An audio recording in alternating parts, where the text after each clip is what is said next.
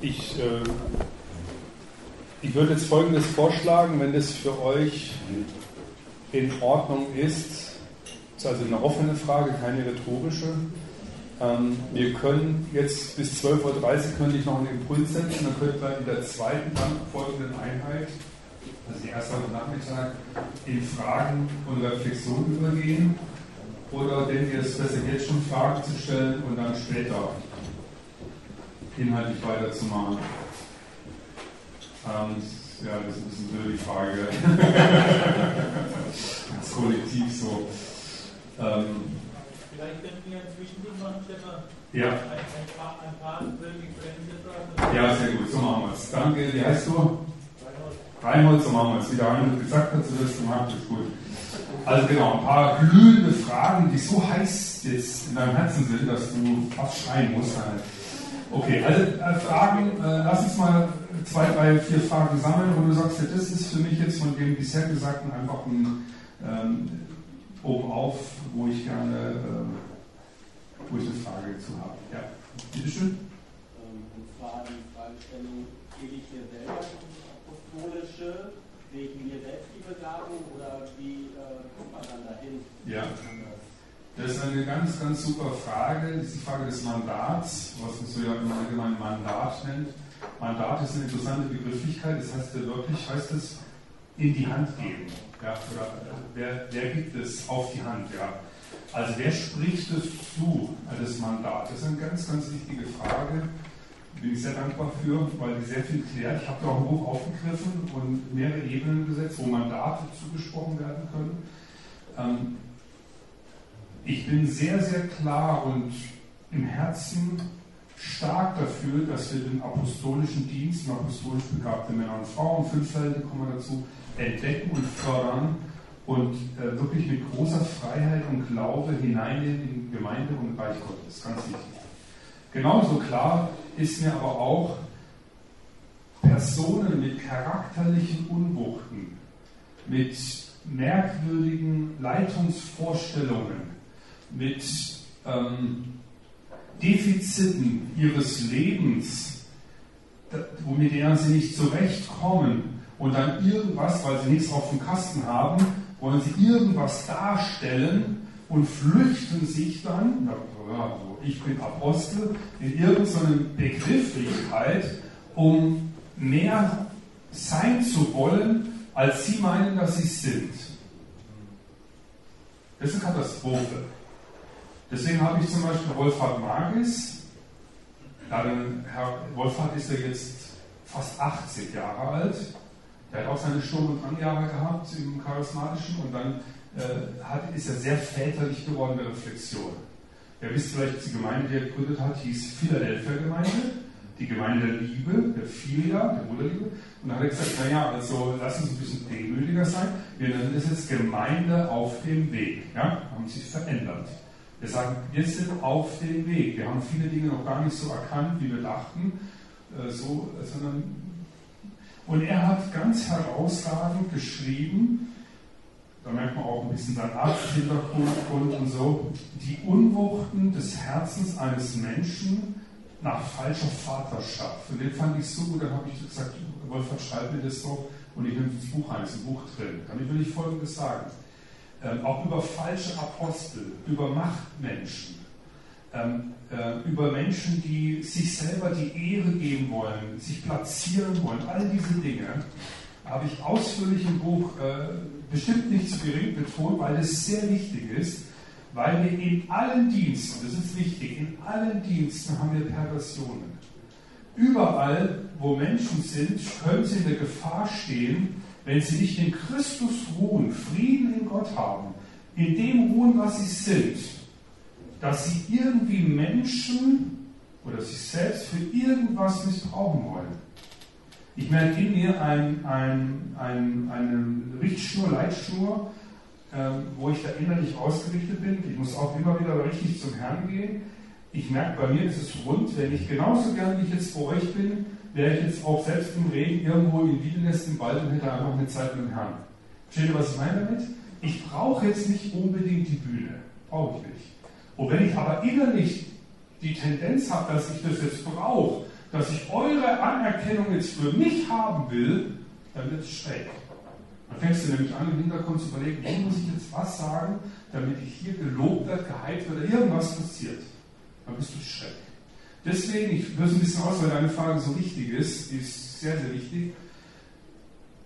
Der Mandatsträger, einen apostolischen Dienst jemandem zuzusprechen in der Gemeinde, da bin ich sehr dankbar, dass der neutestamentlich eindeutig ist, es ist die Ältestenschaft. Denn die Ältestenschaft ist die Älteschaft der Gemeinde. Und sie hat die Verantwortung einzusetzen und abzusetzen. 1. Petrus 5, Weiden, also das, was die Hirte nennt, das Mandat des Hirten, ist ja nicht mehr im Singular zu sehen im Neuen Testament, sondern im Plural. An die Ältestenschaft, die Ältestenschaft sind eigentlich die, 1. Petrus 5 ist ein großartiges Wort, weide die Gemeinde. Das heißt, schützt sie, fördert sie. Ähm, und die Ältestenschaft hat die Verantwortung, zu schauen, dass die Gemeinde gefördert wird. Ganz wichtig, sie hat nicht die Verantwortung, dass sie alles selber tut. Das ist ein großer Unterschied. Das verwechseln manchmal Leute. Gemeinde. So nach dem Motto, ihr seid der Leitung und ich habe jetzt ein Defizit und jetzt seid ihr dafür verantwortlich. Das seid ihr überhaupt nicht. Sondern ihr habt Verantwortung. Ich damals, hatte es gestern erzählt, äh, wir hatten 250 Mitglieder, als ich kam, ein bisschen weniger. Da habe ich einen Horst Stricker, ein exzellenter Lehrer, ein sehr guter Hirte. Bei dem habe ich unglaublich viel gelernt, bis heute ist es so. Ähm, habe ich einen Horst gefragt, Horst, an wie vielen Menschen bist du hirtenmäßig jetzt dran in unserer Gemeinde? Da sagt er, naja, so 15. 15 von 250, das sind keine Kinder, keine Gäste und nicht die Jugendlichen dabei, nur die getauften Erwachsenen. Habe ich gemerkt, das ist nicht die Zukunft. Wenn wir jetzt weiter wachsen, jetzt sind wir 700, 800 mit Gästen und, und, und Kinder und äh, Jugendliche und so weiter, die noch nicht getauft sind, ja, ja, renne ich jetzt da die ganze Zeit rum und versuche, äh, das geht so nicht. Da muss man andere Ebenen setzen. Okay, jetzt zu deiner Frage. Ähm, das Mandat ist eindeutig Ältestenschaft. Ähm, hier ist der Verantwortungsträger. Sie haben äh, hier die Verantwortung. Wir kommen nachher auch eine Folie, wo man das schön noch sehen kann, äh, wo ich äh, das ein bisschen zusammenfasse jetzt im Schlusseinheit heute Vormittag. Ähm, die Ältestenschaft ist hier die, die das Mandat erteilen. Jetzt ist es allerdings so, das muss man differenzieren jetzt, wenn ein apostolisch begabter Mensch eine Gemeinde gründet, gibt es noch gar keine Ältestenschaft, die einsetzt. Das muss man sehen, ja. Also wer macht es dann? Und da, äh, oder wenn ein apostolisch begabter Mensch einen Dienst hat, ich bin ja auch jetzt deutschlandweit unterwegs, wo bin ich denn eingebunden? Wer hat denn mir ein Mandat gegeben? Ja? Da würde ich sagen, das ist ganz, ganz wichtig, ähm, dass wir eingebunden sind, weil ich glaube, die Einbindung und die Verantwortlichkeit einer Leitung gegenüber ist grundsätzlich so wichtig, dass keiner sich daraus nehmen kann. Das bedeutet, als ich jetzt, jetzt mein Beispiel, als ich jetzt äh, 2013 in den deutschlandweiten apostolischen Dienst gegangen bin, habe ich bei mir in der Gemeinde gesagt, mir ist es wichtig, dass ihr als Älteste, dass ich eingebunden bin in dem Sinne an euch und dass wir uns zweimal im Jahr treffen und ich euch Bericht erstatte. Und ich habe bewusst zwei Älteste gewählt, die PEP haben im Sinne von echt hinterfragen. Keine Softie-Gruppe, versteht so oder so, sondern das sind schon Leute mit Profil. Das ist das eine, die eine Ebene. Die andere Ebene ist, dass ich auch eingebunden bin in einem Netzwerk, von anderen Leitern, die fast alle auch apostolisch sind und die auch für mich das gesehen haben. Ich habe das nicht angefragt, ja, und schon gar nicht eingefordert. Das kannst du ganz vergessen. Äh, nicht mal angefragt, weil ich gesagt habe, es muss von Gott kommen. Und die haben gesagt, wir möchten für dich, für deinen Dienst beten. Das war mir sehr bedeutsam, weil das sehr zentrale Leiter in Deutschland sind aus unterschiedlichen Werken und Gemeinden und so. Ähm, der Punkt ist, wenn Gott uns einsetzt zu einem Dienst, dann wird er das bestätigen über Menschen, die das bestätigen. Wenn dies nicht geschieht, können wir uns sehr viel einbilden und sind dann irgendwo unterwegs. Und es ist einfach Tatsache, wenn du in einem Dienst unterwegs bist, den Gott dir nicht gegeben hat, bist du ein echter Schaden. Du hast eins an der Scha äh, einen Schaden. Und es, du bist nicht, nicht glücklich. Nicht glücklich. Du bist nicht zufrieden. Du ruhst nicht in dir. Du hast nichts davon. Ganz schlicht. Das bedeutet lieber klein und zufrieden da sein, wo Gott dich hingestellt hat, als irgend nach was Großem jagen, wo du innerlich verzweifelt bist, weil du überhaupt nicht da richtig am Platz bist. Deswegen, also danke für die Frage. Ich habe es ein bisschen ausführlicher gemacht, weil die so, so wichtig ist. Ähm, ähm, ich weiß, dass wir dieses apostolische Profil hat echt das Problem, dass wir sehr viele Leute auch mit apostolisch, äh, also mit, mit die viele Gaben hier haben, aber charakterlich sehr unwuchtig sein können. Die müssen wir charakterlich ziemlich klar ähm, äh, einbinden. Das muss ziemlich klar sein. Übrigens bei Lehre ist das auch ein Punkt. Ich glaube, dass eine Schlüsselgabe der Zukunft von Gemeinden, die sehr nach vorne gehen, die Lehre muss besetzt sein. Das geht anders nicht mehr. Wir leben in so einer konfusen Zeit. Die Lehre ist so wichtig geworden. Wenn du nicht jemand hast, der geistliche Autorität hat, einen Unterschied zu setzen zwischen Mann und Frau, es ist so simpel, wie sich das anhört. Wenn du so im allgemeinen Fluidum, wie viele Geschlechter haben wir in der Gemeinde? 60, 70? Wie viel sind's denn jetzt? Ja, da ist ja so. Äh, Facebook 70 Geschlechter, glaube ich jetzt, wo du dich anmelden kannst. Ja, da wirst du ganz wirr im Kopf. Da muss geistliche Autorität rein in solchen Fragen, nicht so ein bisschen ja und so. Und das muss deutlich sein. Okay, danke. Ah, das ist eine gute Frage. Da möchte ich gern euch jetzt was, äh, eine, eine, kleine Tafel hier malen. Ähm, äh, ja, die wiederhole ich gerne. Und zwar, ähm, es geht um die Frage, die Folie hätte ich gerne im Buch drin, habe ich aber leider nicht drin. Äh, wie verhält sich wie verhält sich die Ältestenschaft zum fünffältigen Dienst? Mit der Frage, ist es nicht äh, ideal, so habe ich das verstanden, dass der fünffältige Dienst auch möglichst in der Ältestenschaft drin ist? Also dass er möglichst identisch ist, möglichst ja. Das ist ähm, grundsätzlich eine ganz, ganz zentrale Frage, wo ich auf äh, eine ganz grundsätzliche Sache zu sprechen kommen möchte, die sehr wichtig ist. Die ich, äh, Im nächsten Buch, dritte Auflage, werden wir das reinnehmen. Nee, weil das, weil die ähm, vom Wort Gottes her können wir eindeutig sagen, die Ältestenschaft oder die Gemeinde, Leitung, ist eindeutig der Mandatsträger der Leitung einer Gemeinde. Das kann man biblisch sehr klar nachweisen, im Plural. Denn an den unterschiedlichsten Stellen, wo Paulus sich an die Verantwortungsträger wendet in den Briefen, spricht er von den Ältesten.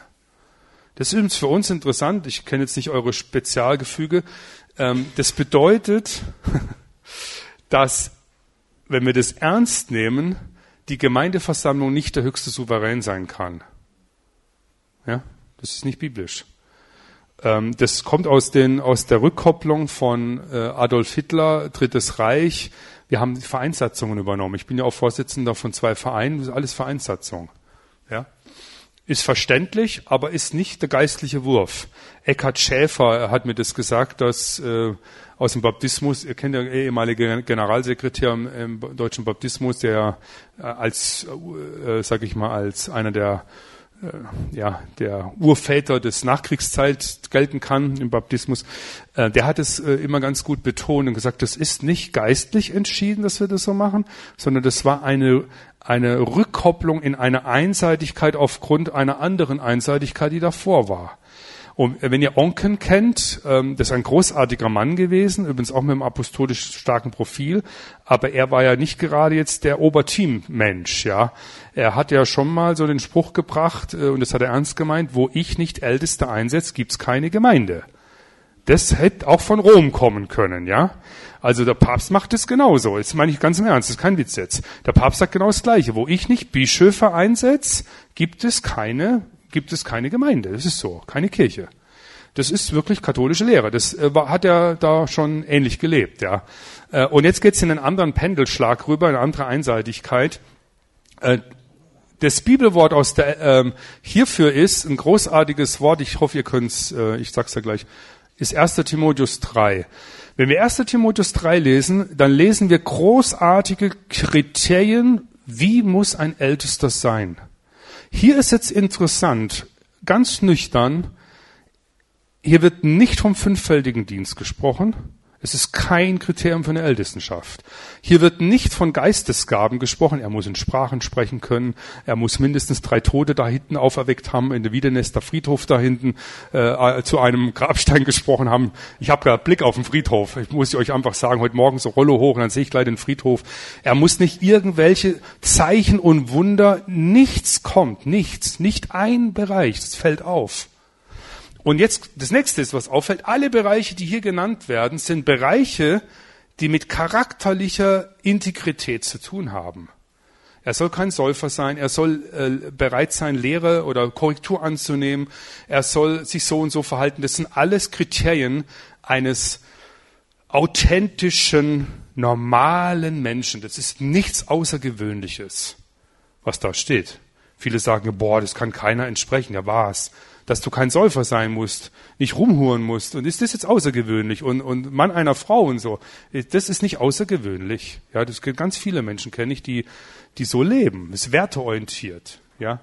Ähm, denn das entscheidende Kriterium eines Ältesten ist seine Treue. Seine Treue. Nicht seine Gabe. Und deswegen gibt es einen zweiter Bereich, ich habe den bewusst, das darf man hierarchisch sehen, das ist untergeordnet. Epheser 4, den fünffältigen Dienst, soll eine 5 sein.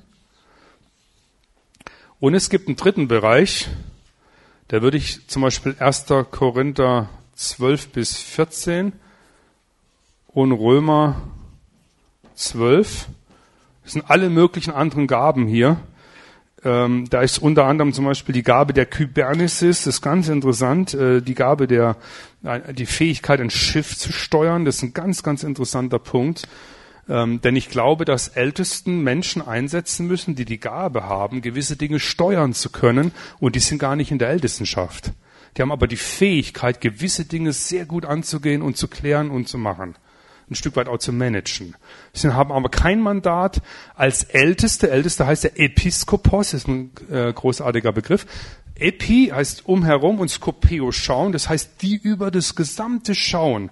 Deswegen wird es als Aufseher, ist ein bisschen komischer Name, das wirkt so äh, als Supervisor, es ist lateinisch, ist auch ein komischer Name, auch verbraucht, aber das heißt, sie blicken fürsorglich über das Gesamte die haben diese Gabe. Das Diakon hat die Gabe, einen spezifischen Bereich zu sehen. Ein Ältester soll die Gabe haben fürs Gesamte. Das merke ich bei uns in der Ältestenschaft. Wir haben da sehr gute Leute drin, manchmal nicht alles so einfach, aber man merkt wirklich nach dem Gottesdienst, das sind Leute, die steuern aufs Gesamte zu. Das haben die in sich drin. Das ist super. Ja, das, das ist, äh, das kannst du geradezu äh, optisch erkennen. Jetzt ist es so, die Frage ist, wie äh, ist die Korrelation von diesen Bereichen hier zueinander. Das ist ein ganz, ganz wichtiger Punkt. Und vom Wort Gottes her ist eindeutig das geklärt. Das sind die Leiter. Das ist das Einzige, was ganz klar ist. Alles andere, Uli Brockhaus, Charisma und Amt, wenn ihr das Buch kennt, seine Doktorarbeit, sehr gute Arbeit der wägt ja dieses, diese Dienste ab und sagt dann, die Bibel hält, und es stimmt auch, die Bibel hält es offen. Es, es gibt unterschiedliche Arten, wie man leitungsstrukturmäßig hier jetzt arbeitet. Wie sich der fünffältige Dienst in einer Gemeinde zu den anderen Charismen und Gaben verhält und wie sich dieser Dienst zu der Ältestenschaft verhält, ähm, ist in erster Linie davon abhängig, wie die Gemeinde vom Design ist. Wenn du einen Ältesten hast oder Älteste hast, die ganz stark fünffältige Profile in sich tragen, weil Gott es so geschenkt hat, dann werden die das anders aufbauen, wie wenn du eine Ältestenschaft hast, die das nicht in sich tragen. Also die Profile, die hier sind, die Gemeinde, wie sie zusammengestellt ist, die bestimmt ein Stück weit das Design. Und das kennen wir alle von unseren Ehen. Wir könnten jetzt Kriterien herausarbeiten. Bist du verheiratet? Wie heißt du? Jörg. Der Jörg. ich kenne jetzt deine Frau nicht, ist nicht hier jetzt, oder? Okay, ich kenne deine Frau nicht, du kennst meine Frau nicht. Es gibt Dinge, wo der Herr uns, oh, ich kenne dich überhaupt nicht und nichts. Es gibt Dinge, die für unsere Ehen identisch sind. Da müssen wir beide uns danach ausrichten, inklusive unsere Frauen, vom Wort Gottes. Und jetzt gibt es eine ganze Menge Dinge, die sind bei dir anders als bei mir. Und die dürfen bei dir auch anders sein. Du musst nicht die gleichen Geschenke deiner Frau machen, wenn du nach Hause kommst. Könnte was prophetisch sein, gell? ja, du, du musst nicht die gleiche Verhaltensweise und diese ganzen Dinge. Versteht ihr, das ist doch für uns selbstverständlich. Familien sind Kindererziehung und so. Es gibt Dinge, wir Väter reizt eure Kinder nicht zum Zorn. Das gilt uns beiden. Aber wie wir jetzt unsere Kinder fördern, unterstützen, wie das konkret aussieht, ist uns doch selbstverständlich, genauso wie wir nicht das gleiche T-Shirt anhaben oder äh, dass das Unterschiedlichkeit atmen darf. Das ist hier genauso. Es atmet Unterschiedlichkeit. Ähm, deswegen, äh, wie sich die drei zueinander verhalten, ist sehr unterschiedlich, liegt aber stark an der Ältestenschaft, die das Mandat hat. Also wenn man so will, ähm, die Who is Who in the Zoo, wer ist wer im Zoo, die, die Frage der Macht, wo Macht nicht geklärt wird, wird Macht missbraucht, sagt Romano Guardini. Gell? Das ist richtig. Ähm, das liegt hier. Die Ältestenschaft, ich sag mal so, die muss auch den Kopf hinhalten. Gell? Also die sind schon verantwortlich. Und weil sie wirklich verantwortlich sind und es kein Kindergarten ist und die nicht nur einfach was moderieren, deswegen müssen die im Charakter integer sein, weil sie wirklich Gestaltungsmacht haben. Sonst wäre diese charakterliche Integrität da so stark reinzugehen. Das hat damit zu tun, dass sie hier ein Mandat haben. Ähm, das zu deiner Frage. Ideal ist auf jeden Fall, das hat auch jetzt mit der Größe der Gemeinde, mit den Gabenspektren zu tun. Wenn die Gemeinde immer größer wird, also wenn ich jetzt an Heiner Russ denke oder bei uns oder beim Peter Wenz oder so, da gehen wir schon längst hin, das schreiben die auch in ihrem Buch, äh, in ihren Statements im Buch, ähm, was brauchen wir, was fehlt uns am stärksten?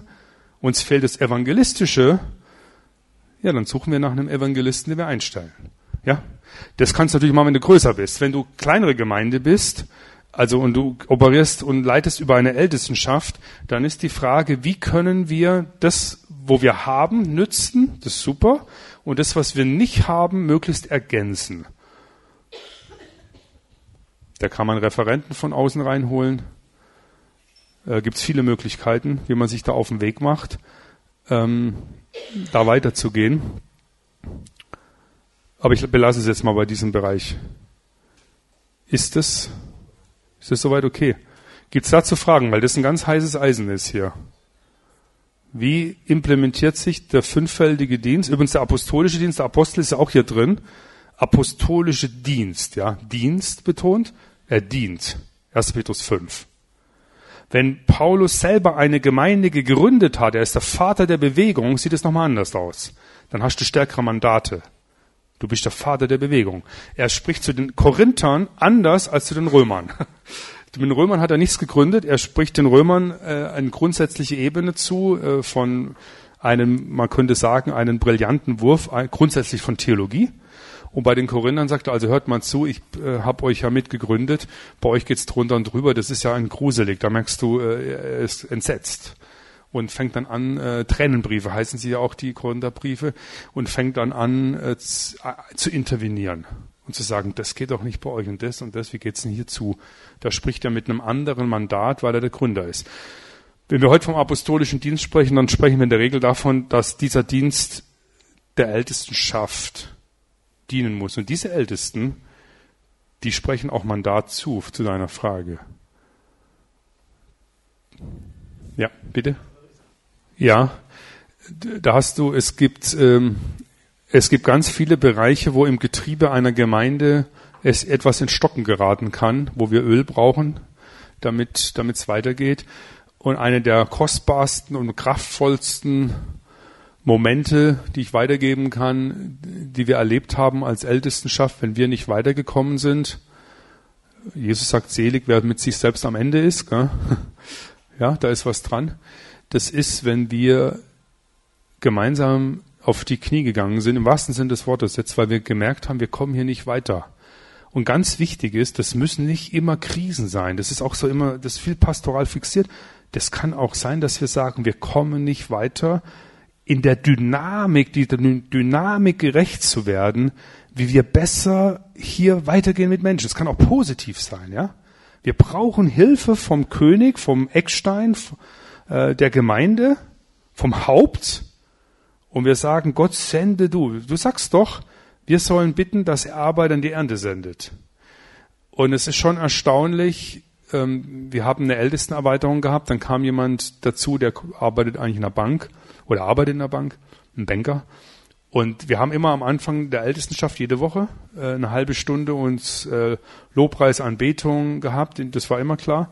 Und dann bis also 1930 getroffen, 20 Uhr ging es dann mit den Sitz, mit den Themen los, bis 20 äh, bis 22 Uhr. Da haben wir wirklich 22 Uhr auf die Minuten Cut gesetzt, weil immer mehr, ja, das ist immer so. Außer wenn es irgendwelche Krisensachen, aber in der Regel 22 Uhr Cut. Und, und die Krise muss selten sein, gell? Man kann nicht jeden Abend zur Krise erklären, ja. Gibt es auch Spezies, die erklären ja jeden Abend zu einer Krise oder immer alles ist Krise. Ähm, und dann und dann äh, wirklich einen Cut setzen. Und er hat Folgendes eingebracht, das war sehr kraftvoll. Er hat bei den großen Kernpunkten gesagt, so und jetzt gehen wir noch zum, ins Gebet darüber. Und es war wie folgt, ohne dass man dann später drüber gesprochen hat, wenn wir dann Leute da hatten und es ging dann zum Schluss bei irgendeinem Gesprächen, da sind wir alle aufgestanden, keiner hat mehr was gesagt, weil das war jetzt klar, jetzt stehen wir auf und die Leute waren, was macht ihr jetzt? Ja, wir beten jetzt, doch klar, gell? Und dann standen wir auf und haben das zu Gott gebracht. Und ich kann euch sagen, das zu denken, dass es gut ist, ist bringt dir gar nichts. Das belastet nur es zu tun, ist ein riesen Unterschied, weil du im Gebet fängst du an, das jetzt zu nehmen, ob es ein Problem ist oder nicht, spielt erstmal keine Rolle. Und du bringst es jetzt Jesus. Und du bringst es an seine Füße und du merkst, wie es da deponiert ist, von dem, der alles kann. In unserer Unzulänglichkeit. Es ist befreiend. Und wir haben so oft erlebt, wie Gott an völligen, in unserer Unmöglichkeit seine Möglichkeit demonstriert hat. Und in ganz wichtigen Punkten, Freisetzen von Diensten bei Menschen, hast du ja angesprochen, die das nicht sehen oder wir haben da niemand oder wie auch immer. Das ist ein ganz wichtiger Punkt, das ist ein heiliger Punkt, weil nämlich Gott berufen muss. Und zwar so, dass die Leute nicht mehr auskönnen. Das, dass sie richtig von Gott beschlagnahmt werden und gegriffen, gerüttelt, geschüttelt und was da manchmal notwendig ist. Und äh, unter dem geht's nicht. Und deswegen sind es auch Dinge, wo wir immer wieder bei gewissen Bereichen mal merken, hier sind wir so an der Bedürftigkeit, dass wir diese Bedürftigkeit zum Ausdruck bringen wollen, indem wir niederknien. Alle Ältesten, wir knien nieder und beten einfach dann und bringen das Gott. Und Gott gefällt Demut. Es gefällt ihm. Weil Demut etwas freisetzt. Ich mag das Wort, ja, ich weiß, es mag nicht jeder, aber Demut setzt was frei, es ist verheißen. Dem Demütigen schenkt Gott Gnade. Und wo Gott Gnade schenkt, ist alles möglich. Denn Gott ist alles möglich. Es gibt nichts, was Gott, wo Gott kapitulieren müsste. Wenn er seine Kraft reinschickt, dann macht er das.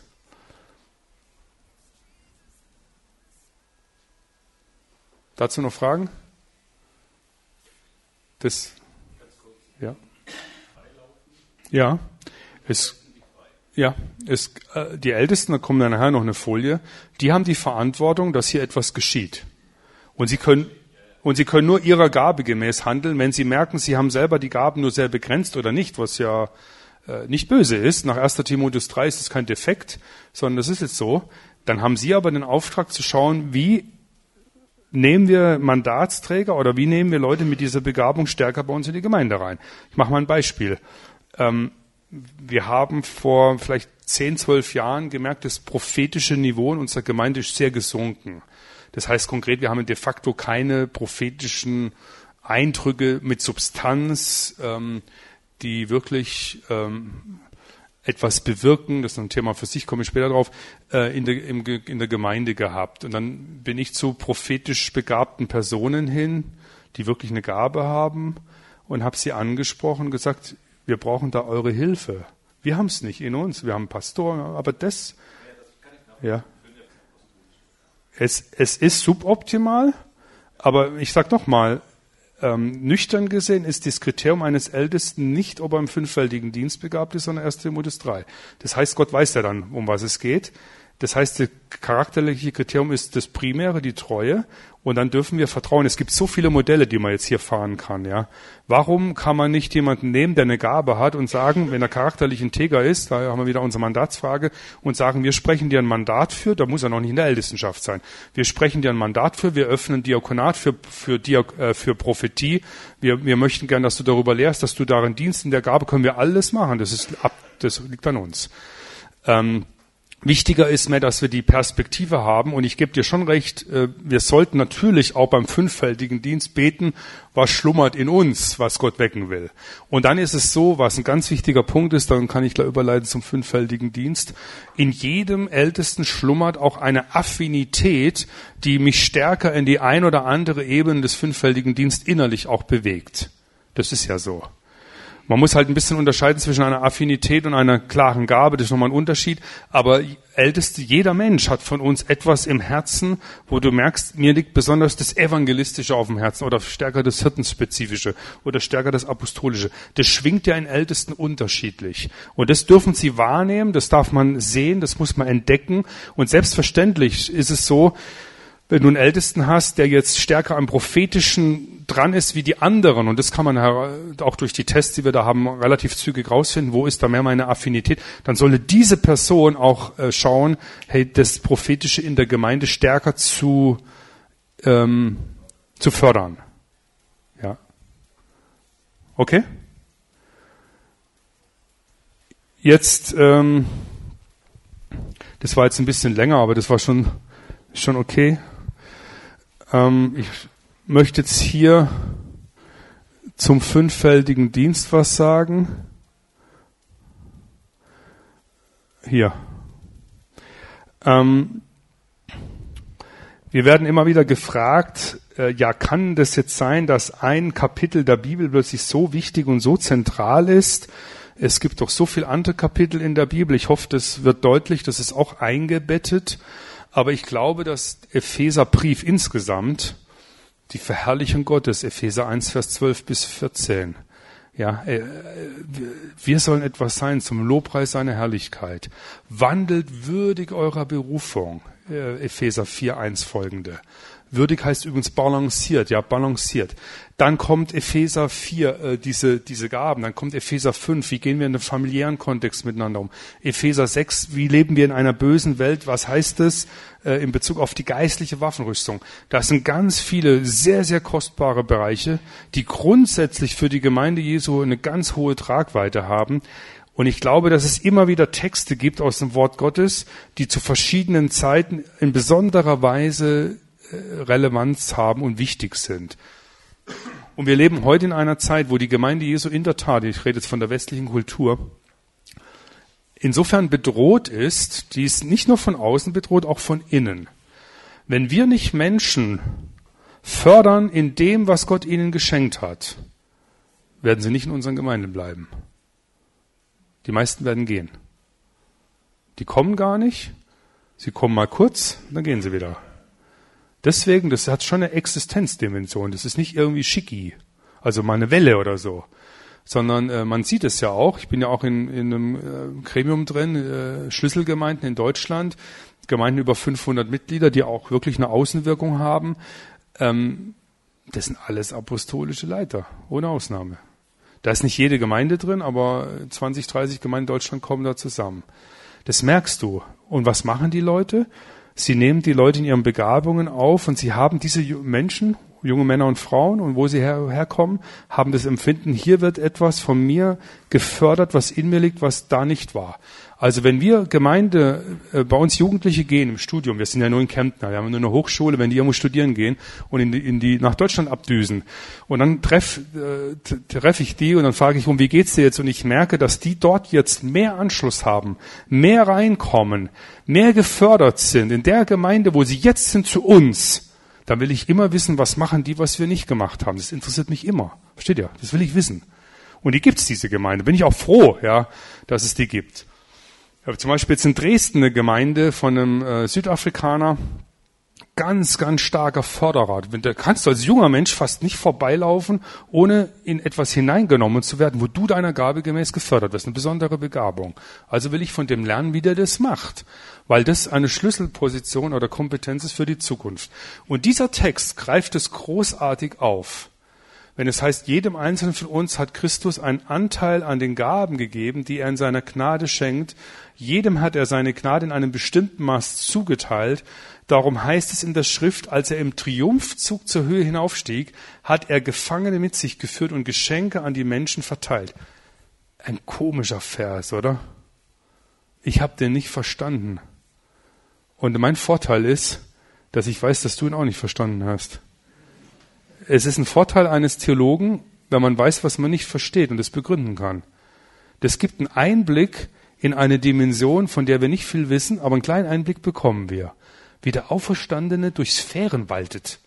Da kannst du keine Theologie draus machen, weil die immer krumm wäre, weil wir haben ganz wenig Worte nur, wo das angedeutet wird, aber es will uns etwas zeigen, äh, und es reicht. Und da komme ich gleich drauf. Wenn es hier steht, er ist hinaufgestiegen, da muss er doch zunächst einmal hinuntergestiegen sein, hinunter bis in die tiefsten Tiefen der Erde. Und er, der hinuntergestiegen ist, ist dann auch wieder hinaufgestiegen bis über den höchsten aller Himmel, um so das ganze Universum mit seiner Gegenwart zu erfüllen. Das ist also wirklich ähm, der Hammer. Und jetzt heißt es, er ist es nun auch, der der Gemeinde Gaben geschenkt hat. Er hat die Apostel gegeben, die Propheten, die Evangelisten, die Hirten und Lehrer. Sie haben die Aufgabe, diejenigen, die zu Gottes heiligem Volk gehören, für ihren Dienst auszurüsten, damit die Gemeinde, der Leib von Christus aufgebaut wird. Das soll dazu führen, dass wir alle in unserem Glauben, in unserer Kenntnis von Gottes Sohn zur vollen Einheit gelangen und dass wir eine Reife erreichen, deren Maßstab Christus selbst ist in seiner ganzen Fülle. Also, dass man so schreiben kann, oder?